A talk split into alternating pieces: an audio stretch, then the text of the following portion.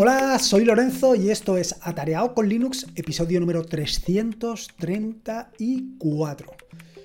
Hoy te traigo una herramienta que seguro, seguro te va a encantar. Ya sea que mm, eh, hagas pequeños esquemas para el trabajo o para tu vida personal, ya sea que hagas pequeños dibujos, ya sea que quieras hacer eh, gráficos sencillos, esta herramienta te va a encantar seguro, seguro. Se trata de Scalidraw. Y ahora te preguntarás, ¿y por qué te traigo hoy Scalidraw? Bueno, resulta que últimamente, en las últimas semanas, estoy utilizando esta herramienta de forma pues, masiva, prácticamente todos los días. Y la estoy utilizando todos los días porque es una manera de simplificarme mucho el trabajo. En ocasiones, cuando presentas eh, cualquier propuesta o cualquier idea, es mucho más complejo eh, transmitirlo de una manera verbal, sobre todo si tienes que eh, tienen que intervenir diferentes decisiones que si lo muestras en un solo gráfico. Pero no solamente lo traigo por esta razón, porque lo estoy utilizando últimamente, sino porque en el episodio número 160 del podcast Tecnocincuentones de Antonio Manfredi, comentó diferentes herramientas. Vaya, el título del podcast era El placer de hacer diseño eh, gráfico fácilmente. Pues comentó diferentes herramientas que te permitían hacer eso, diseño gráfico. Antonio Manfredi y su podcast eh, Tecnocincuentones también pertenecen a la red de sospechosos habituales a la que pertenece Atareado con Linux. Y al escucharlo y recordar la aplicación esta de Scalidraw que estoy utilizando, pues vaya, uní ambas piezas y dije, esto se merece un episodio del podcast. Y se merece un episodio del podcast porque seguro que esta herramienta, como te decía anteriormente, le vas a sacar muchísimo partido, te va a gustar muchísimo. Se trata de una herramienta que puedes utilizar o bien la versión que tienen alojado en su propio servidor la gente de Scalidraw o bien montártela tú, montártela tú por tu cuenta. Y para montártela tú por tu cuenta simplemente necesitas o bien una Raspberry o bien un VPS o bien lo que tú quieras. Puedes compartirlo con todos los demás o solamente con tu familia o con tu equipo. Eso ya depende de ti. ¿Y por qué me gusta tanto esta herramienta? Bueno, pues me gusta esta herramienta porque es súper sencilla, es muy sencilla, muy sencilla. Y no solamente es muy sencilla, sino que además tiene muy pocas posibilidades. Claro, esto te chocará inicialmente. Hombre, si tiene pocas posibilidades, ¿qué gracia tiene? Pues precisamente eso, que teniendo pocas posibilidades, las cosas las hace muy bien. Las hace muy bien y no te tienes que complicar en hacer cosas realmente complejas para mostrar algo muy, muy, muy interesante. Pero no solamente es esto, sino que además tiene otra característica que me gusta muchísimo y es que eh, los diagramas, los diseños que haces utilizando Scalidraw son como si estuvieran hechos a mano. Es decir, esta aplicación, esta herramienta lo que simula es el trazado manual. No solamente en lo que son las formas, sino también en el texto. Y esto del texto es algo que me ha gustado siempre, me ha gustado muchísimo. Me ha gustado muchísimo poder, eh, digamos, hacer un documento y que diera la impresión que ese documento estaba hecho a mano, que no estaba hecho por ordenador. Esto le da mucha calidad, le da mucha proximidad. La gente cuando ve un texto que está mm, o parece que está hecho a mano, pues le resulta muy atractivo. Le resulta muy atractivo por, lo que te comento, por la cercanía. Y esto es lo que consigue Scalidraw. Scalidraw te permite eh, hacer un diseño muy parecido al diseño de, que harías tú a mano, un acabado muy eh, manual, pero con la ventaja de la simetría, de tenerlo todo muy ordenado, de tener todos los cuadros uno eh, que estén todos alineados. Y aunque los trazados son trazados imperfectos, que es lo que se consigue con esta aplicación, el hecho de que estén perfectamente alineados entra muy bien por los ojos. Y el resultado es interesantísimo. Así, esta herramienta, como te digo, tiene muy poquitas opciones. Eh, en cuanto a formas, tiene básicamente ocho formas. Un cuadrado, bueno, un rectángulo más bien, un rombo o romboide, como lo quieras ver, un círculo o elipse, flechas, líneas, trazado a mano, el texto, como era evidente, y luego la posibilidad de insertar imágenes, que pueden ser o bien PNG o bien SVG. Y aparte está el tema de la librería, pero este me lo voy a dejar para dentro de unos minutos. La cuestión que con estas mm, ocho herramientas simplemente ya puedes hacer una barbaridad de cosas espectaculares.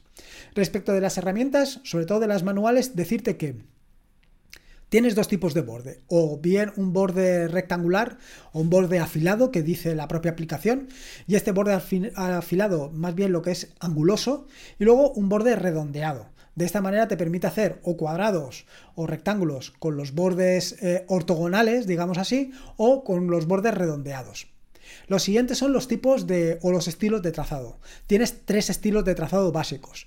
El estilo tipo que llaman ellos arquitecto, el segundo es tipo, eh, a ver, como, como artista y el último es de tipo cómic, de tipo mm, caricatura. Esos serían los tres tipos que tienes. Digamos que el arquitecto es el más parecido a hacerlo de forma vectorial y la caricatura sería al hacerlo todavía más a mano. Eh, aún así, el arquitecto evidentemente no es un trazado perfecto. ¿eh? Saldrían pues líneas, eh, varias líneas para dibujar una sola, una sola línea. Quiero decir, el cuadrado o el rectángulo no sería un rectángulo perfecto en el sentido de que tendrías todas las líneas perfectamente perpendiculares y solamente cada una de las de los lados del rectángulo estarían constituidos por una línea, sino que están constituidos por varias líneas superpuestas, dando ese, ese aspecto de haberlo trazado a mano. Luego, respecto al tipo o al estilo de trazado, tienes tres estilos de trazado. Un estilo de trazado continuo, el segundo es a trazos y el tercero es punteado, dándote ya todavía más opciones. Y luego, eh, respecto al grosor, tienes el fino, medio y grueso. Los llama de otra forma, pero para que te hagas una idea. Y aparte de esto, también tienes la opción de rellenar. Es decir, cuando haces un cuadrado o un rectángulo, tienes la opción de hacer un relleno con tres tipos de relleno, igualmente que hasta ahora. Un tipo de relleno de este que son eh, líneas en forma diagonal, otro que son líneas diagonal, pero en los dos sentidos, de manera que te queda como si fuera una malla, un mallado, y luego el último que es sólido. Y por último tendrías dos tipos eh, de colores, el color del trazo que hace o que delimita ese rectángulo y el fondo. Eh, para elegir los colores, además es súper interesante porque eh, simplemente seleccionas el color y lo que te da son básicamente una opción de unos 15 colores. Esos 15 colores los puedes seleccionar o bien con dígitos o bien con letras, de manera que es súper sencillo, es muy rápido de seleccionar. Por supuesto que si no quieres esto también los puedes introducir a mano porque te permite introducir el código hexadecimal, tanto para el fondo como para el trazo. Y de la misma manera que tienes esto, lo que es el canvas, lo que es la superficie sobre la que dibujas, también tienes la opción de elegir el color si lo quieres en blanco o en oscuro. De manera que para esos dibujos donde tienes que pelearte de manera que, que, es muy claro y te dañan los ojos, pues puedes elegir siempre un tono más oscuro o más claro para que no te resulte tan, tan dañino en los ojos y que sea más fácil de trabajar. Esto sería básicamente lo que contiene. Aparte de esto, tienes la opción de seleccionar la opacidad para los distintos elementos que quieras. A ver, que estoy aquí dibujando y Tienes la opción de seleccionar la opacidad de manera que te quedaría más claro o más oscuro cada uno de los elementos que selecciones y luego tienes la opción de las capas, es decir, evidentemente cada uno de los elementos que vayas a poner sobre el, dibujo, sobre el canvas, cada uno de esos elementos lo puedes poner sobre el resto de elementos y puedes seleccionar en qué posición está. Si está abajo de todo, si está por encima o por debajo de otro elemento o si está por encima de cualquier otro elemento. Y si esto te fuera poco, además de todas estas opciones, tienes la opción, primero, de seleccionar la rotación del objeto, es decir, el objeto no tiene que estar, eh, por ejemplo, si es un cuadrado, no tiene que estar la parte inferior paralela a, la, imagen, no tiene que estar paralela a los bordes de tu navegador, sino que puede estar ligeramente girado. Puedes girarlo pues todo lo que quieras, o como quieras, o como, te, o como a ti te interesa. Esto ya depende. Y no solamente eso, sino que además tienes la opción, tienes la, opción de ver cada una de las cosas que están sucediendo en tu, en tu canvas, puedes ver las características que tiene. Por ejemplo, tienes una que le llaman ellos estadísticas para nerds, que te dicen los elementos que tienes, el ancho que estás ocupando, el alto que estás ocupando. Para cada uno de los elementos te dice la posición en X, la posición en Y, el alto, el ancho y el ángulo. Y además el espacio que ocupa tanto la escena como el total. Una de las características súper interesantes de esta herramienta es que lo que es el tamaño del dibujo, lo que es el canvas, es ilimitado. Puedes gastar tanto tamaño del dibujo como quieras, no te lo vas a acabar. Evidentemente esto no es nada práctico, pero lo tienes ahí, lo tienes ahí a tu disposición. Y por supuesto, claro, estarás pensando, bueno, pero es que con estos pocos herramientas, pues estoy muy limitado. Realmente, eh, la realidad es que no utilizas mucho más que esto. Para hacer un diagrama de flujo en el que tienes que explicar a unos amigos o a unos compañeros eh, cuál es el proceso, con estos pocos elementos tienes más que suficiente. Al final tienes que decir qué es lo que hace cada uno de los elementos del proceso y cuando llega a un punto de... Eh, digamos, donde tienes que bifurcar tu flujo de trabajo, de trabajo o tu flujo de, de, operación en base a unos condicionantes, pues pondrías un rombo, pero es que no necesitas mucho más. Luego ya todo esto, aparte de esto, ya tienes que ir adornando si quieres. Esto ya es completamente opcional, pero con esto te puedo asegurar que puedes hacer muchísimas cosas. Y sobre todo está la gran ventaja de que lo estás haciendo directamente en el ordenador, bueno, en este caso en el navegador. Y como lo estás haciendo directamente en el navegador, tienes la opción de copiar, pegar, mover, girar y cuando te has equivocado, pues simplemente quitas y pegas y ya está, y es súper práctico. Pero como te decía, si con estas pocas herramientas que tienes aquí eh, no tienes suficiente, tienes la ventaja de las librerías. De por sí tienes una serie de librerías eh, que puedes seleccionar. Eh, inicialmente, simplemente tienes que pulsar el botón donde están las librerías y seleccionar la opción de explorar bibliotecas. Y seleccionando esa opción de, explorar bibliotecas te salen una barbaridad de bibliotecas que no te puedes hacer una idea. Pues biblioteca que podrían ser de, bases de datos, de arquitectura de software, de diseño de componentes, de figuras de estas que son tipo palitos, eh, de iconos que son o que vienen de las librerías de Awesome, Em, de tipo nube, de tipo formas. Básicamente esto es una de las aplicaciones que en un momento determinado yo escribí un artículo sobre ellas que te permitían hacer eh, esquemas o diseños para aplicaciones un diseño para una aplicación móvil, ¿no? En el que en ese diseño de la aplicación móvil, pues te pone eh, dónde están los botones, dónde están los selectores, dónde están los combos. Bueno, pues con esto, esto es una herramienta perfecta para hacerla. Simplemente tienes que añadir la biblioteca externa que tienes y con eso ya podrías eh, dibujar. Pero no solamente esto, también puedes hacer diagramas UML, que seguro que te sonarán, tienes iconos de tipo DevOps, tienes eh, iconos para diseño de nubes, en fin, para, para, computación, diseños básicos. Por ejemplo, yo te he hablado que solamente tienes rectángulo, eh, triángulo, no, perdón, em, rectángulo, círculo y rombo, pero también tienes una biblioteca donde tienes muchas otras formas básicas, donde tienes uno de los que te he nombrado, un, un triángulo, un pentágono, un hexágono, un octógono, corazones, cruces, arcos, en fin, tienes todo ese tipo de herramientas que son súper interesantes. Aparte de esto, pues aquí puedes ir añadiendo todas las herramientas, porque otra de las características de esta aplicación, que es open source, y se me ha olvidado decirte, es una aplicación open source liberada con licencia MIT. Pues una de las eh, características que tiene es que todas estas librerías que te estoy comentando también son open source liberados con licencia MIT. Y tú puedes hacer un pull request para añadir tu propia biblioteca y que también esté disponible junto con todas estas. Es que esto del open source es una maravilla, es una maravilla por todo este tipo de cosas, por el tipo de la colaboración, donde tú puedes colaborar y puedes entrar a formar parte de algo tan sencillo como esto. Tú eres un gran diseñador, pero no tienes ni idea de programación, pues no hace falta.